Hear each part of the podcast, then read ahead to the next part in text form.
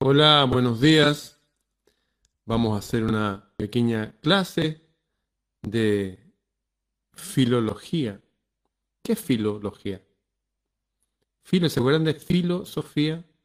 Amor a la sabiduría. Filo es amor. Filología, amor a las palabras, amor al lenguaje. Eh, voy a hablar de una amiga, Carmen Jiménez Huertas, española, y que hace unos años atrás hizo una declaración enorme, hizo que nuestro lenguaje no viene del latín. La iglesia hablaba latín, sí, pero por ejemplo, la palabra guerra viene de war, viene de un lenguaje germano. En cambio, en latín es pugna. No, no tiene nada que ver. Eh, el lenguaje que nosotros usamos viene de las lenguas romances que se hablaban en España, en esa parte de Europa. ¿De dónde vienen las lenguas romances? El lenguaje que hablamos viene de otro origen, no precisamente el latín, vienen de las lenguas romances. Las lenguas romances y el latín mantienen una relación de parentesco, no de filiación. No, filiación no es que una dependa de la otra. Sí, tenemos palabras de estas, también nosotros acá en Chile usamos palabras que vienen del quechua, por ejemplo la palabra tincar, tincada, oye, te tinca, viene del quechua presentimiento.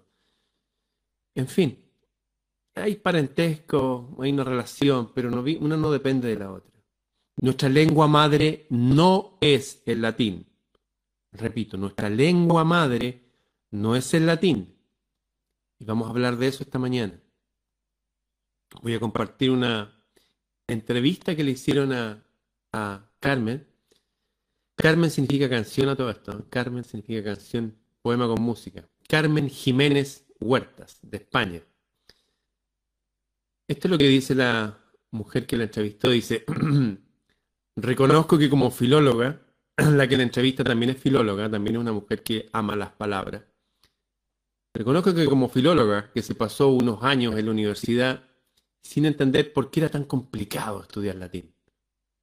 Porque no, era, no es algo fácil, son palabras raras. Me sentí en shock al escuchar por primera vez a Carmen Jiménez Huertas, exponiendo su investigación sobre el origen de las lenguas romances, un origen que no apunta hacia el latín.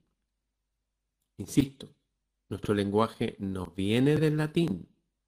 No es que el latín mutó y se transformó en el castellano. Cuidado. Cuidado porque el que controla el lenguaje controla el cerebro. Cuestionarse lo aprendido es un viaje personal que implica revisar con la mente abierta el sistema de creencias con el cual hemos sido todos educados. La lingüística y la neolengua forman parte de la agenda del control social. Una de las armas que están usando contra nosotros es una neolengua. Otro día fui yo a una obra de teatro. Bienvenidos todos. Dije, estos son imbéciles. No, el sistema los está controlando, son débiles. No entienden que la neolengua la lingüística es parte de la agenda de qué? Del control mental de las personas. La lingüística y la neolengua forman parte de la agenda para el control social. Se nos manipula con el lenguaje de la posverdad para impedir nuestra capacidad de discernir, para que no nos demos cuenta de qué está pasando. Y es que, como dice Jiménez Huertas, quien controla el lenguaje controlará las masas. No a toda la gente, pero sí al 80% de la población. Carmen Jiménez Huertas es filóloga especializada en lingüística, experta en formación de habilidades sociales, comunicativas y lenguaje. Es escritora, investigadora y conferenciante. Es autora, entre otros libros publicados, del ensayo No venimos del latín y Estamos hechos de lenguaje. Una de sus pasiones es la lengua y la cultura ibérica. Quien dedica tiempo para escuchar y leer a Carmen Jiménez Huerta sabe que su investigación lingüística tiene mucho sentido. Para algunos reconocer que no venimos del latín es un ejercicio mental imposible. Para otros resulta tan liberador como muy comprensible. Con el latín también nos midieron, también nos dijeron mentiras con el origen del lenguaje. ¿De dónde vienen las lenguas romances? Las lenguas romances no vienen, ya estaban. Son, según Carmen Jiménez, las lenguas propias que se hablaban aquí. Está hablando de España. Esta nueva visión implica revisar toda la gramática histórica evolutiva y hacer un nuevo planteamiento que incluya la lengua de sustrato, la lengua ibérica. Hay una lengua ibérica que de hecho en la escritura es idéntica a las runas vikingas. ¿Sabía usted eso? Si nos han mentido con la teoría de evolución de la especie, paremos aquí. ¿Usted cree que la teoría de la evolución de la especie es verdad? ¿Hay algo de verdad en eso? ¿Que una especie evoluciona en otra? Amigos, ni siquiera el latín evolucionó en el castellano. Ni siquiera el lenguaje. ¿Usted cree que una meba se transformó en un pescado y es una serpiente? Esa teoría salió cuando ni siquiera existía la, teoría de las genes, de la genética, las leyes de Mendel. Una especie puede tener cambio dentro de sí misma, hombres que siempre están trabajando siglos en una mina, crecen más chiquititos, más anchos. Sí. O pájaros que sacan cangrejos que están bien al fondo de los hoyos enterrados, les va creciendo el pico. Sí, existen cambios evolutivos, pero no de evolución cambia en otra. Con las leyes de Mendel eso se deshace. No es algo que hay que considerar. Unas tantas leyes hechas por gente del siglo XIX que no nos han revisado y aceptamos como verdad. De hecho, cuando se hacen trasplantes, usted no puede trasplantar un tendón de mono a un humano, sí uno de un cerdo. Tenemos más parecido con los cerdos. Pero en cuanto a evolución, los repollos tienen más cromosomas que todos nosotros. O sea, cuidado, no repitamos tonteras. ¿eh? Se nos está controlando a través de lo que se dice que es la ciencia, en este caso, la ciencia del lenguaje. Si nos han mentido con la teoría de la evolución de la especie, ¿ha llegado el momento de reconocer que también nos han mentido con la teoría de la evolución de las lenguas? Y aquí responde mi amiga Carmen Jiménez Huertas. Me temo que la teoría actual ha quedado completamente obsoleta. No sirve la teoría actual. Las lenguas no se comportan como nos han contado no se deforman y pierden los elementos morfosintácticos en unas pocas generaciones. Lo vemos claramente con lo sucedido después de 500 años de la llegada a América. El español hablado en los países hispanos sigue siendo español. El portugués hablado en Brasil sigue siendo portugués. El inglés hablado en Estados Unidos sigue siendo inglés. Nadie ha dejado de conjugar los verbos ni le ha dado por situar el verbo al final de la frase. Las lenguas no cambian tan rápido y tan rápido son 500 años.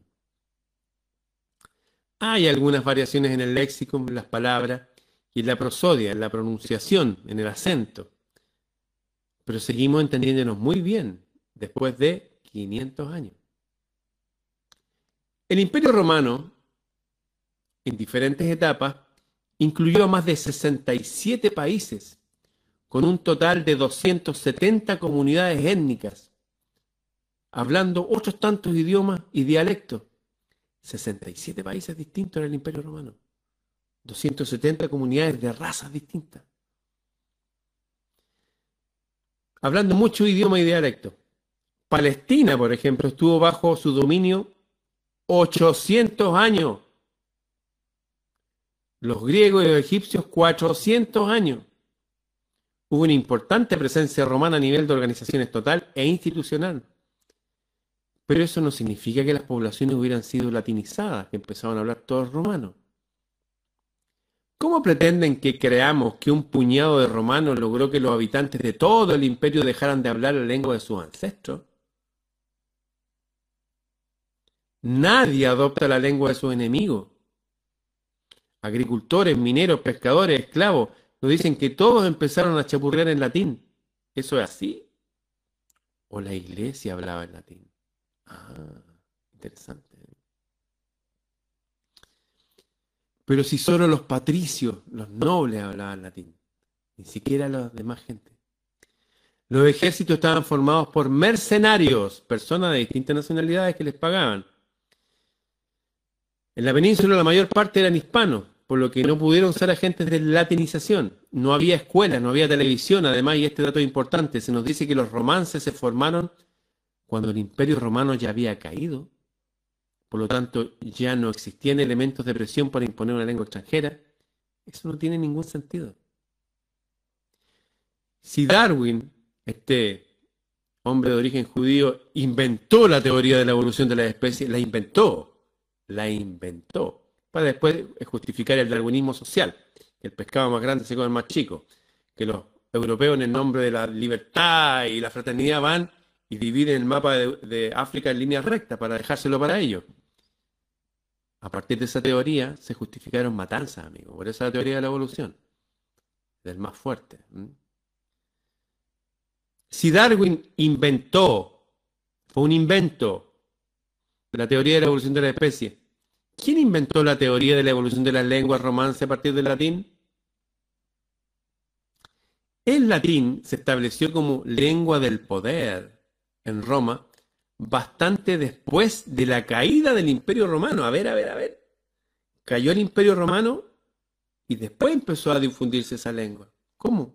Pero se había caído. Ah, pero es que quedó la Iglesia Católica Apostólica Romana. Ah, ahí entiendo. El latín se estableció como lengua del poder en Roma, bastante después de la caída del Imperio Romano, y cuando ya nadie lo hablaba. Fue la lengua escrita de la iglesia y de la cultura durante toda la Edad Media y la Edad Moderna. Hay que tener en cuenta que la mayoría de la población era analfabeta, así que ni siquiera a usted no le interesan estos temas, imagínese la gente en esa época, que ni siquiera sabía leer. Era como que la hablaban en chino. Así que al escribir en una lengua muerta se restringía el acceso al conocimiento. ¡Wow! Para que la gente no se diera cuenta que estábamos hablando. Interesante. Significa que solo los grupos de la élite podrían acceder a la formación, a la educación, a la información. Imagínense en guerra. Y yo mando un mensaje en latín. Nadie entiende, excepto el otro. Y a veces los bandos enemigos están formados por parientes para reducir la población y seguir gobernando. ¿Entienden lo que estoy hablando? Esto es un ajedrez. Al escribir en una lengua muerta, una lengua que ya había muerto, una lengua limitada, se restringía el acceso al conocimiento. Significa que solo los grupos de la élite, los descendientes de esos imperios, los descendientes de los patricios, los descendientes de la gente de ¿va entendiendo? Por eso millonarios como Paul Guerre decía que él descendía directo de los emperadores romanos. Los imperios cayeron, pero el linaje que gobernaba esos imperios, no. Los reinos cayeron, pero el linaje que gobernaba esos reinos sigue estando aquí. ¿Por qué cree que la mitad de los presidentes de Estados Unidos descienden de la nobleza europea? ¿Es coincidencia? ¿Es que son más inteligentes? Son más astutos, más hábiles. Solo los grupos de la élite podrían acceder a la formación y a la información. Igual que sucedió con la biología, la medicina, la física. También en la lingüística se nos describe un modelo mecanicista, externo al ser humano, en el cual la vida es una lucha hostil en la que sobrevive el más fuerte con peligros y ataques constantes de enemigos exteriores que no paran de interferir en el equilibrio interno. La lingüística se conceptuó exactamente con este mismo modelo, aceptando una hipótesis en la que todo parece suceder por caprichoso azar. Se sigue viendo el cambio lingüístico como degradación, como si las palabras viajaran solas de un país a otro y mutaran, igual que muta un virus sin tener en cuenta al ser pensante que somos. Se acepta sin discusión que la palabra se originó allí, donde se ha encontrado su evidencia por escrito, sin razonar que las lenguas son ante todo no son escritas, pues son orales. ¿Usted cree que los mapuches tienen lengua escrita o los celtas? Y todos los libros repiten que todo lo que se parece al latín viene del latín. Claro que cualquiera podría preguntarse algo tan elemental como ¿por qué no entendemos el latín si es nuestra lengua madre? La realidad es que una vez establecido un conocimiento, entre comillas, y está en transformar parte de la enseñanza oficial, ya nadie cuestiona nada. ¿Usted cree que como alumno de primaria o secundaria usted iba a preguntar y que la cosa le parecía rara? No. Y en esos momentos de la enseñanza humana es que se meten estos conceptos y después seguimos repitiendo como loros que esto es así. Con todo el peligro que ello implica que una gente nos siga gobernando a través del lenguaje y de falsear la historia. Llegado a este punto, pocos son los que piensan, porque es más fácil seguir la mentira oficial que hacerse preguntas que obligan a enfrentar la verdad. Hoy día oficialmente están diciendo en todo el mundo que los niños pueden elegir su sexo. ¿Usted se está oponiendo a eso? ¿Usted habla con denuedo, con poder en sus reuniones, en su familia, en su trabajo, oponiéndose a esa estupidez? No. ¿Cree que la gente se iba a oponer a, a lo que nos contaron del origen del lenguaje? Menos. ¿Cuáles serían las características más relevantes fonéticas, léxicas, morfosintácticas, semánticas, que alejan las lenguas romances del latín, según tu investigación? Le preguntan a Carmen Jiménez Huerta. Vamos a resumir las características fonéticas y morfosintácticas más relevantes. Primero, fonética. La característica fonética más importante del latín es la duración. En el latín se distinguen entre vocales cortas y vocales largas y entre consonantes simples y consonantes dobles. Por el contrario, todos los idiomas romances basan su sonicidad, su sonoridad, en la oposición de fonemas sordos y sonoros. Hay por lo tanto un factor de articulación completamente distinto y que separan al, a los romances del latín. También es importante resaltar que en latín había un inventario consonántico reducido a solo 14 consonantes frente a las 19 que hay en el castellano, que se distribuían en solo tres órdenes, labial, dental y velar, del velo del paladar. El latín se aleja de palatalización generalizada, fenómeno presente en todos los romances y que se da en contacto con la iod, la estructura silábica y la distribución del acento. También eran distintas. El latín tenía un ritmo binario palabras llanas, mientras que los romances tienen acentos cuya intensidad puede cambiar de sílaba. En fin, sonaban con una prosodia totalmente diferente, no tienen nada que ver uno con el otro. Morfosintaxis.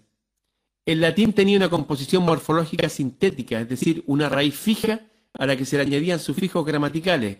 El verbo se dividía en tres modos de conjugarlo y se situaban al final de la oración el verbo al final de la oración. Las formas nominales se descomponían en casos que indicaban la función sintáctica. Aquí está esta información técnica. Esto lo dejé como un, en el original para los que lo quieran leer, está en mi página de Facebook.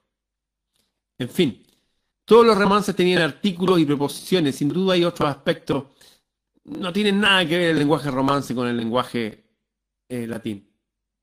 ¿Es posible entonces que una lengua madre no llegue a sus hijas ni la morfosintaxis, ni la sintaxis, ni la ley fonética, ni la estructura y el orden de los constituyentes de la oración? La distancia estructural y sonora entre el latín y los romances es tan grande que es evidente que no existe ninguna relación de filiación, no hay nada. El latín no solamente no es, sino que no puede ser la madre del idioma romance que hablamos todos nosotros, el castellano.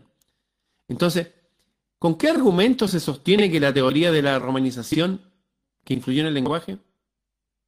Se buscan las similitudes léxicas, se dan porcentajes de las palabras parecidas y se reconstruyen las etimologías por dimanación. Hay que tener en cuenta que muchas palabras se parecen por parentesco, igual que yo me parezco física e incluso conductualmente a alguna de mis primas. Tenemos un aire de familia. Por lo que no habría que buscar quién dimana de quién. Venimos del mismo raíz nomás. El latín evolucionó igual que los romances de algún lugar similar. Pero no es que esta venga de esta, ¿se entiende? Por otro lado, un enorme legado de palabras son neologismos. Aunque todas las lenguas tienen mecanismos propios para acuñar nuevos términos, durante siglos se utilizaron el latín y el griego para crear vocabulario nuevo. Ustedes saben las palabras científicas, bueno, eh, el humano, ¿ah? Homo sapiens, buscando, ah, ya vamos a definir, vamos a buscar palabras latinas para definir cosas, para darle uso a esos lenguajes antiguos. Pero eso no tiene nada que ver con el lenguaje que hablamos normalmente y su origen. Eso es lo que estamos hablando. Aunque todas las lenguas tienen mecanismos propios para acuñar nuevos términos, durante siglos se utilizaron el latín y el griego para crear el vocabulario nuevo. Y en tercer lugar, cuando aparece una nueva tecnología, suele incorporarse junto al vocabulario de su país de origen estos términos eh, usando el lenguaje antiguo. Así tenemos que muchos términos utilizados en alta costura y en la cocina provienen del francés, mientras que los términos comerciales y tecnológicos han llegado y se utilizan en inglés. Chatear, de chat, qué sé yo, hasta el fútbol. Aunque todos sabemos decir reunión, hay que prefiere decir ir de meeting, por ejemplo, en España. Aquí le pregunta, la filóloga le pregunta a, a Carmen Jiménez Huerta, si el latín no es la lengua madre de las lenguas romances, como nos han contado en la escuela, ¿quién es nuestra madre? ¿De dónde surgen entonces las lenguas romances? Michel Ledwig, asesor del Papa Juan Pablo II, dijo que es más fácil que el latín venga del rumano que no al revés, o sea, el rumano del latín. Si un miembro del Vaticano hizo tal afirmación, Michel Ledwig, asesor del Papa, es que algo debía saber y que a nosotros nos ha ocultado.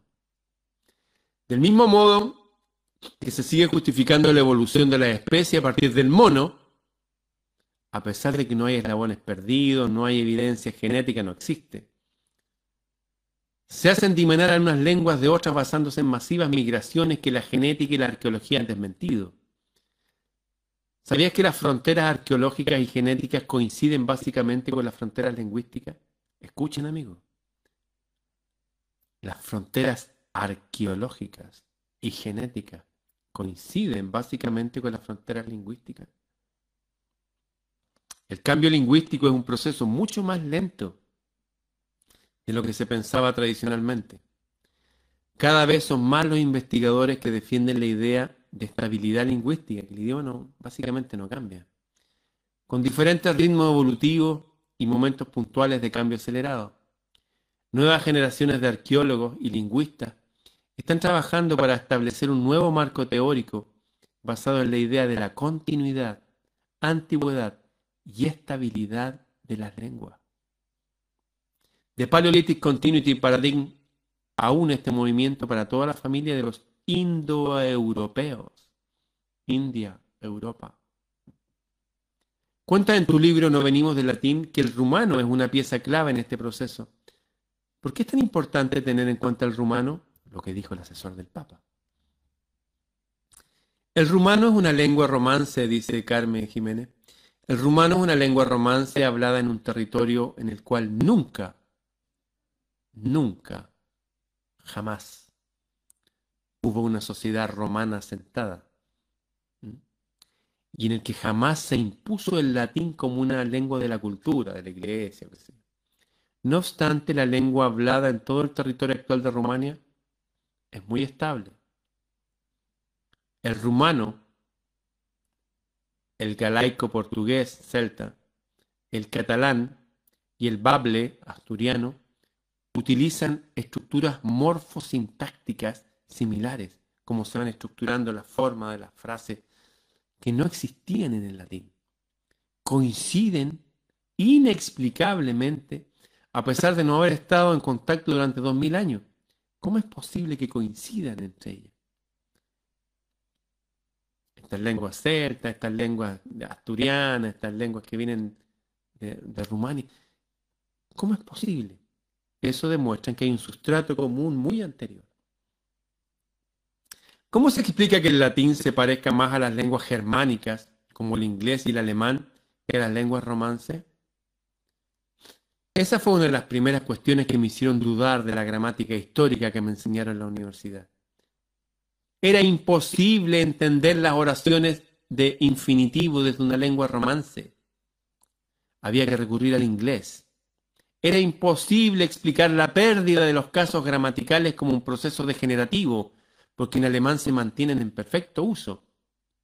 Simplemente las piezas de este puzzle estaban mal colocadas. El rumano fue la pieza que me permitió recolocarlo todo. La base lingüística del rumano proviene, del dacio. Nuevas fuentes históricas dan la explicación de que el dacio y el latín estaban relacionados y que ambos derivarían del tracio. Si sabemos que los grupos de getas que vivían junto al Danubio también eran tracios, eso significa que esos pueblos tendrían un mismo origen. Fuentes griegas mencionan que los dacios eran getas sedentarios, mientras que los tracios eran nómadas. Así pues, pueblos antiguos que algunos estaban en un lugar asentado y los otros andaban dando vueltas por ahí. Generalmente los nómadas eran pueblos pastores. Así pues, uno de estos grupos nómadas se desplazarían hasta el Lacio y darían origen a los latinos. Recientes estudios de ADN, y por eso que se cae aquí la teoría de Darwin y todo, demuestran que una parte de la población de la península itálica era de origen tracio. De nuevo, la genética nos obliga a replantear la lingüística. El latín fue la lengua de cultura del Imperio Romano, después que este incluso se había derrumbado. Pues. Usted sabe que siguió la Iglesia Católica Apostólica griega, no, romana. El latín fue la lengua de cultura del Imperio Romano y su relación con las lenguas romances es más una relación de parentesco que de filiación. Las lenguas romances se parecen entre ellas, pero no se parecen al latín. ¿Cómo se explican estas similitudes? Las lenguas romances se parecen entre ellas, pero no se parecen al latín. ¿Cómo es posible esto? Y Carmen dice, agradezco esta pregunta porque me permite explicar que es necesario sustituir la metáfora del árbol que nos muestra las lenguas como ramas de un mismo árbol que comparten un tronco común. En este modelo, las lenguas tendrían un mismo origen, situando las antiguas en posiciones inferiores en el tronco, y las lenguas modernas como fruto de los extremos superiores de la rama. Esta concepción parte de la premisa de un único origen para todas las lenguas, y se copió del modelo evolucionista de Darwin, que pertenecía a esta sociedad, que pertenecía a estos elegidos, etcétera, etcétera, y que era para justificar que un pueblo invadiera a otro aún en nuestros días. Se copió del modelo evolucionista de Darwin aplicando la lingüística. Se da no obstante una paradoja. Se nos dice que las lenguas, al alejarse de la raíz, han degenerado. Que lenguas antiguas como el griego, el latín, el árabe clásico, el hebreo, el sánscrito eran lenguas casi perfectas. Pero si eran más antiguas, deberían ser más primitivas, no más perfectas. ¿No te parece? Porque si son fruto de meras convenciones y cambios por azar, no tiene sentido que la más antigua, la lengua más coherente y perfecta. A menos que alguien le creara ex novo. Pero claro, para crear una lengua en su complejidad hace falta disponer de un grupo de personas y de un lenguaje previo para comunicarse. Y si ya disponían de un lenguaje previo, previo ¿por qué crear otro? Si más antiguo las lenguas eran mejor. Me parece mucho más acertada la metáfora del río que la del árbol. Ojo aquí. Una lengua igual que un río se forma por adición. Se van agregando corrientes. Un río pequeñito van agregando cosas, va creciendo. Es como acá en Chile. Hay palabras que vienen del mapuche, chaleco, chomba, ¿ah? o como explicaba la palabra cancha, una palabra quechua que significa un sitio cerrado. Ahí viene la cancha de fútbol, ¿ah? el lugar donde se juega fútbol. En fin,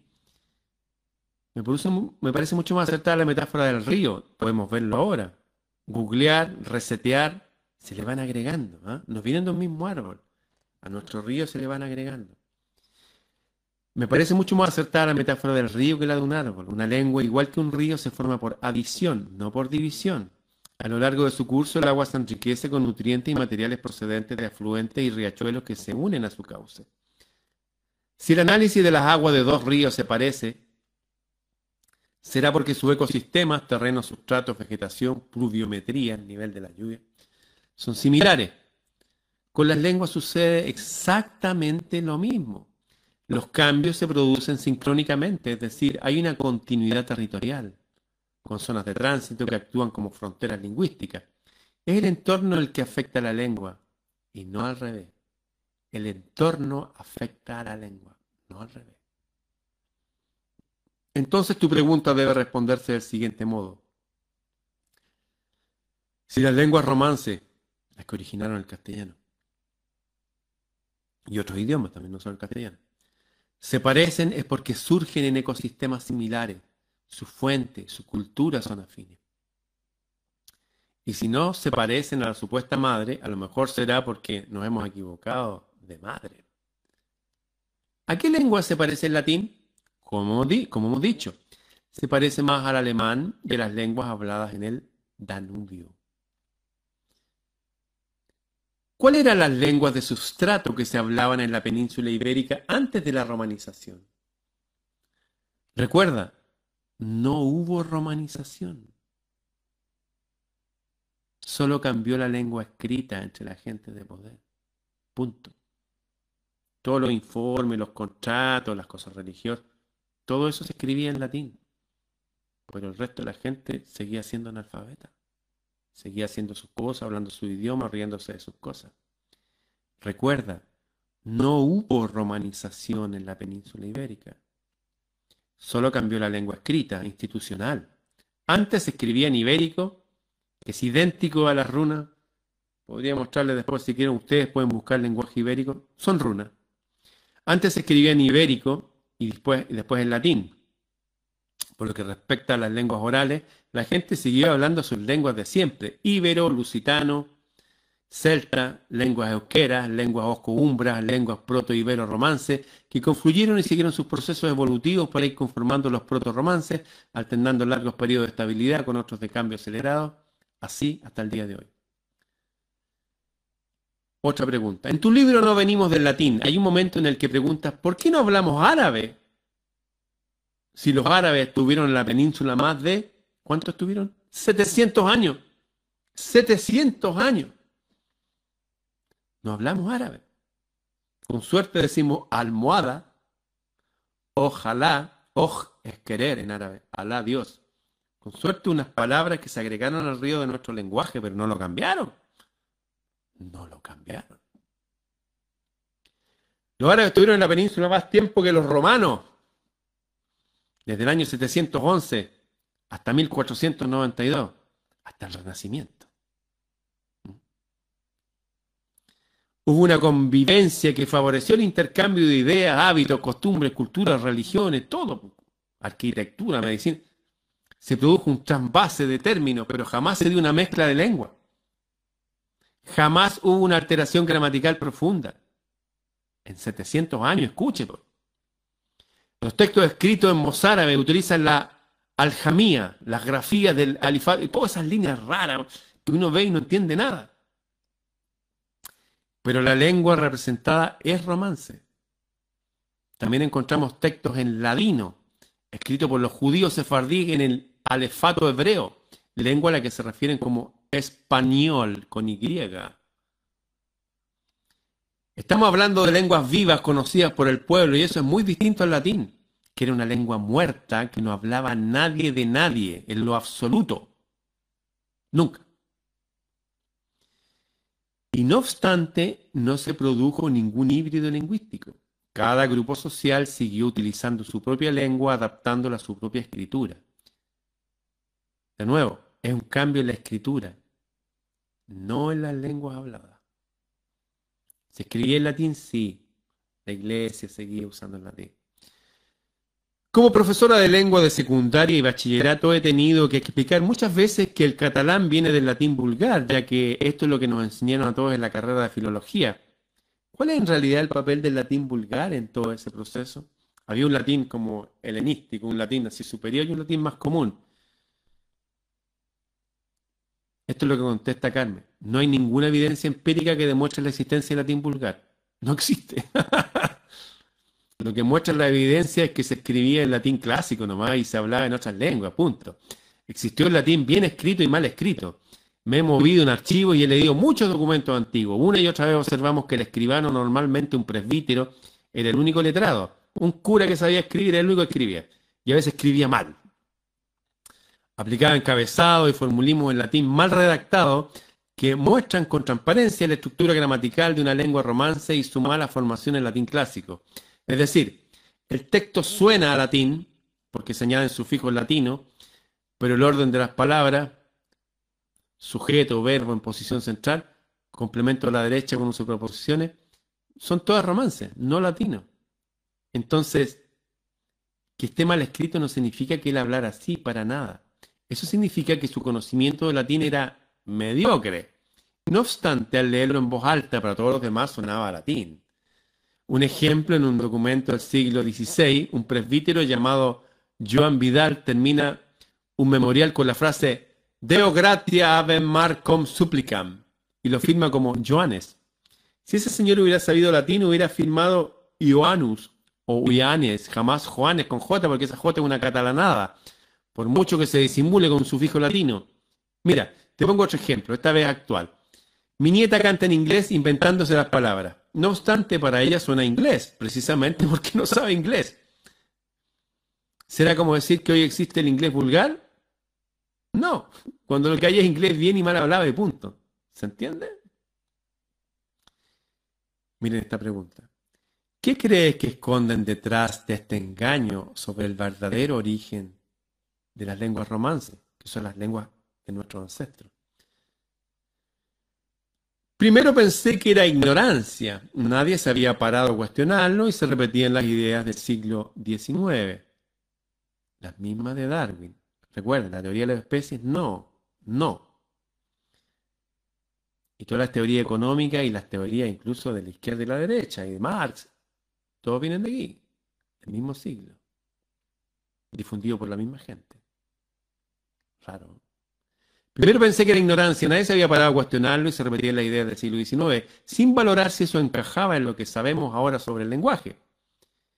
Pero después de estos dos últimos años de pesadilla, estos años de ahora está hablando, de pesadilla, ¿sabes a lo que me refiero? De pesadilla. He cambiado de opinión.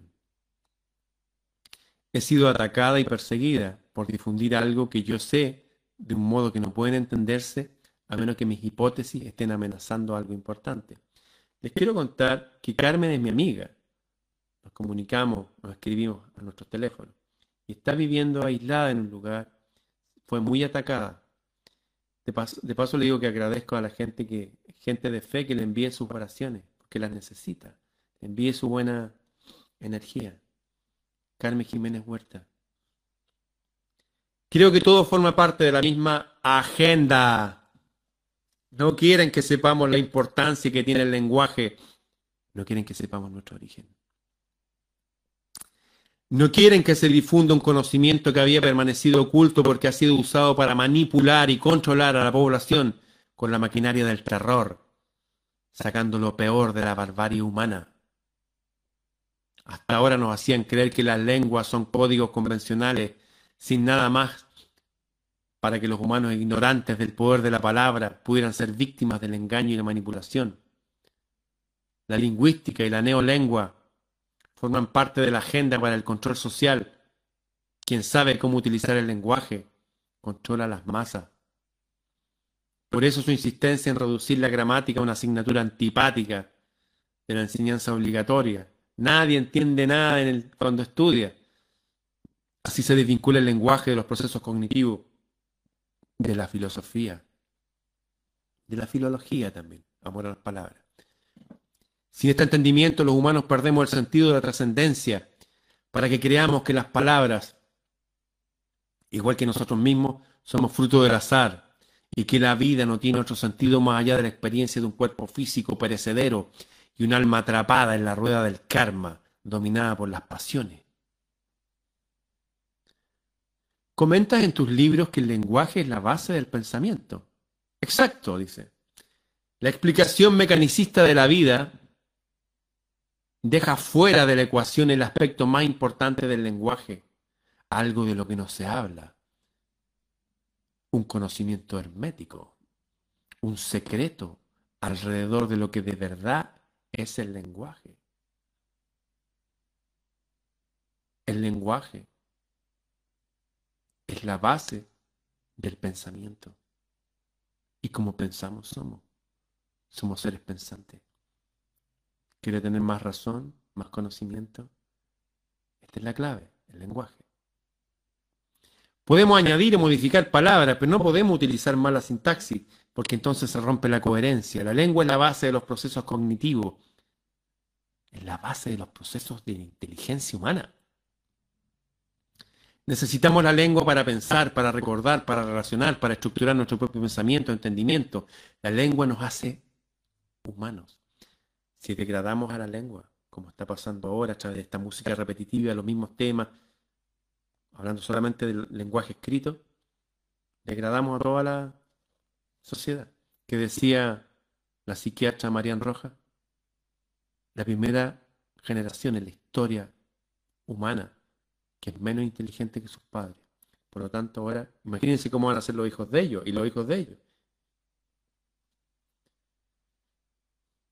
Tu libro Estamos hechos de lenguaje nos da para una segunda entrevista. Es obvio que nos manipulan a través del lenguaje y que es muy importante darse cuenta de ello. ¿Cómo desprogramarnos? ¿Qué consejo nos das para detectar esa manipulación sutil que hay en el lenguaje que utilizan las élites que controlan el poder y los medios de comunicación de masa? Esa es la parte que se nos oculta. ¿Por qué? No quieren que sepamos que el lenguaje es el camino más corto para llegar a la comprensión de la mente humana. El lenguaje es el software de nuestro procesador personal. El lenguaje, según todas las mitologías, está relacionado con la creación, cambiar la realidad, cambiar nuestra realidad, cambiar la realidad alrededor de nosotros. Está relacionado con la creación. Es fuente de vida, las palabras pueden crear y destruir. La oración, el canto, la bendición, la buena oratoria y la poesía son creadoras de realidad, pero también lo son la maldición, el conjuro, la sentencia, los insultos, las amenazas, la extorsión y todo el discurso constante de desinformación que repiten los medios de comunicación para sembrar en nosotros el miedo y la rendición, el entregarnos, ya hagan lo que quieran, ya pónganos lo que quieran, ya. Ustedes saben, nosotros no. ¿Cómo desprogramarnos? Primero hay que escuchar, no solo oír mecánicamente, sino escuchar de modo activo para darnos cuenta de cómo usamos las palabras, cómo hablamos a los demás y a nosotros mismos, es decir, cómo pensamos. ¿De quién es esa voz que resuena en mi mente? Escuchar, observar atentamente. Esa voz nos permitirá descubrir si soy yo quien está razonando o si es un pensamiento inducido. Hipnosis o anclaje inconsciente los programas que nos meten por la música, la televisión. ¿Por qué cree que se llaman programas de televisión? ¿A quién están programando? ¿A qué robot? ¿A usted? ¿A mí?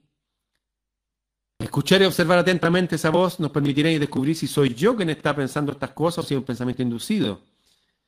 Que mi mente repite sin pensar, como cuando se nos pega una canción. Cuando pillas a esa voz que no es tuya, échala de tu casa. Niégale el poder, dale las gracias por hacer su trabajo, pero con decisión. Ciérrale el acceso a tu interior. Para aprender a escuchar, va muy bien saber un poco de PNL, programación neurolingüística. Otro consejo es apagar el televisor y ser muy selectivo en los programas y videos que vemos. Si no tenemos el espíritu crítico bien afinado, pueden colarnos su agenda para inducirnos a creer que su nuevo orden mundial es algo inevitable. Cuidado con eso. Hay que reinterpretar la información a través de lo que sabemos. Nada de creérselo todo y repetirlo sin contrastar. No sucumbir al miedo. Somos guerreros y somos mucho más que ellos. Vamos a darle la vuelta a esta tortilla. Finalmente una reflexión. Para mí el lenguaje es un camino que nos lleva a la interiorización, al conocimiento personal y a la espiritualidad. Al observar el lenguaje descubrimos su magia y el orden armónico que empieza por la coherencia con uno mismo y resuena por resonancia a todos los niveles de la existencia. Cuando alcanzamos esa conciencia aprendemos a integrar la inteligencia de la mente con la del corazón. Más allá de las creencias despertamos una visión intuitiva, simbólica, metafórica, mítica, todo un entendimiento del cosmos que el modelo mecanicista y tecnócrata ha despreciado y que necesitamos situar de nuevo en primer plano, como parte de un cambio colectivo, que solo es posible a nivel individual, y cuando desde la madurez despertamos nuestra atención a este darse cuenta, a la comprensión profunda y sincera de un nuevo modo de ver la vida. Y la última pregunta, ¿cómo te gustaría que fuera la escuela del futuro la que vamos a crear entre todos? A mí de pequeña me encantaba ir a la escuela. Ahí estaban mis amigas, pero ante todo me gustaba aprender. Tuve la suerte de tener algunos buenos maestros y profesores que supieron motivar e incentivar mi natural curiosidad. Por desgracia, ese rol del buen maestro está en desuso. No se valora al maestro creativo, sino al obediente. Ahora se fomenta al funcionario que acata y repite los currículos escolares. Tampoco los padres hacen la parte que les corresponde y abandonan su labor educativa. El resultado es una sociedad enferma y desmotivada. Niños, adolescentes y jóvenes sin ilusión que llegan a la adultez deprimidos. Me gustaría que para todos los niños ir a la escuela fuera divertido y estimulante, que se favoreciera la enseñanza en valores, la ética, la escucha y el respeto, la solidaridad y la compasión. Una escuela en la que hubiera mucho juego y muchas ganas de descubrir y nutrir la alma de los niños. Me gustaría una enseñanza dinámica en la que se eliminara la competitividad y la separación, todo eso es más importante que la inyección de descontextualizada de contenidos aburridísimos que hay que memorizar para el examen sin entenderlo. Hay que educar a los hijos con espíritu crítico desde casa y esa es una responsabilidad de los padres que no puede delegarse. Para mí la escuela debería reducir el peso de la tecnología, sacar el wifi de las aulas y recuperar las humanidades, que año tras año y reforma tras reforma se han ido diezmando. ¿Cómo se pretende educar a un adulto crítico sin filosofía? ¿Cómo se pretende enseñar a conversar y dialogar con exámenes tipo test en los que la respuesta más larga es una única oración y muchas veces ni siquiera eso, pues hay que poner una X en una casilla? Bueno, quizás es que los responsables del currículum académico no quieren adultos críticos que sepan razonar, sean o no conscientes de su corresponsabilidad, se han convertido en cómplices de una agenda deshumanizante. Los profesores y los padres son cómplices. Los profesores y los padres son los cómplices. Así que cambien. Pero no basta con protestar, hemos de comprometernos y crear entre todos esa escuela del futuro que queremos hacer presente. Bien, desde aquí entonces les dedico a que busquen a Carmen Jiménez Huerta, mi amiga Carmen, y todo lo que tiene que ver con el origen del lenguaje. Dejé esta nota en mi Facebook y la voy a dejar en mi planeta Celta para que la disfruten. Bien, será hasta pronto. Nos vemos. El sendero de los guerreros luminosos 21 conferencias para estudiar con cuaderno y lápiz. El Sendero de los Guerreros Luminosos. Un resumen de los principales libros que hablan del tema y con comentarios y ejemplos adecuados para aprender. El Sendero de los Guerreros Luminosos. Son 21 discos, 21 archivos enviados a tu correo. Para adquirirlos, solamente escríbeme a freireramon.gmail.com El Sendero de los Guerreros Luminosos, una guía para estos tiempos turbulentos.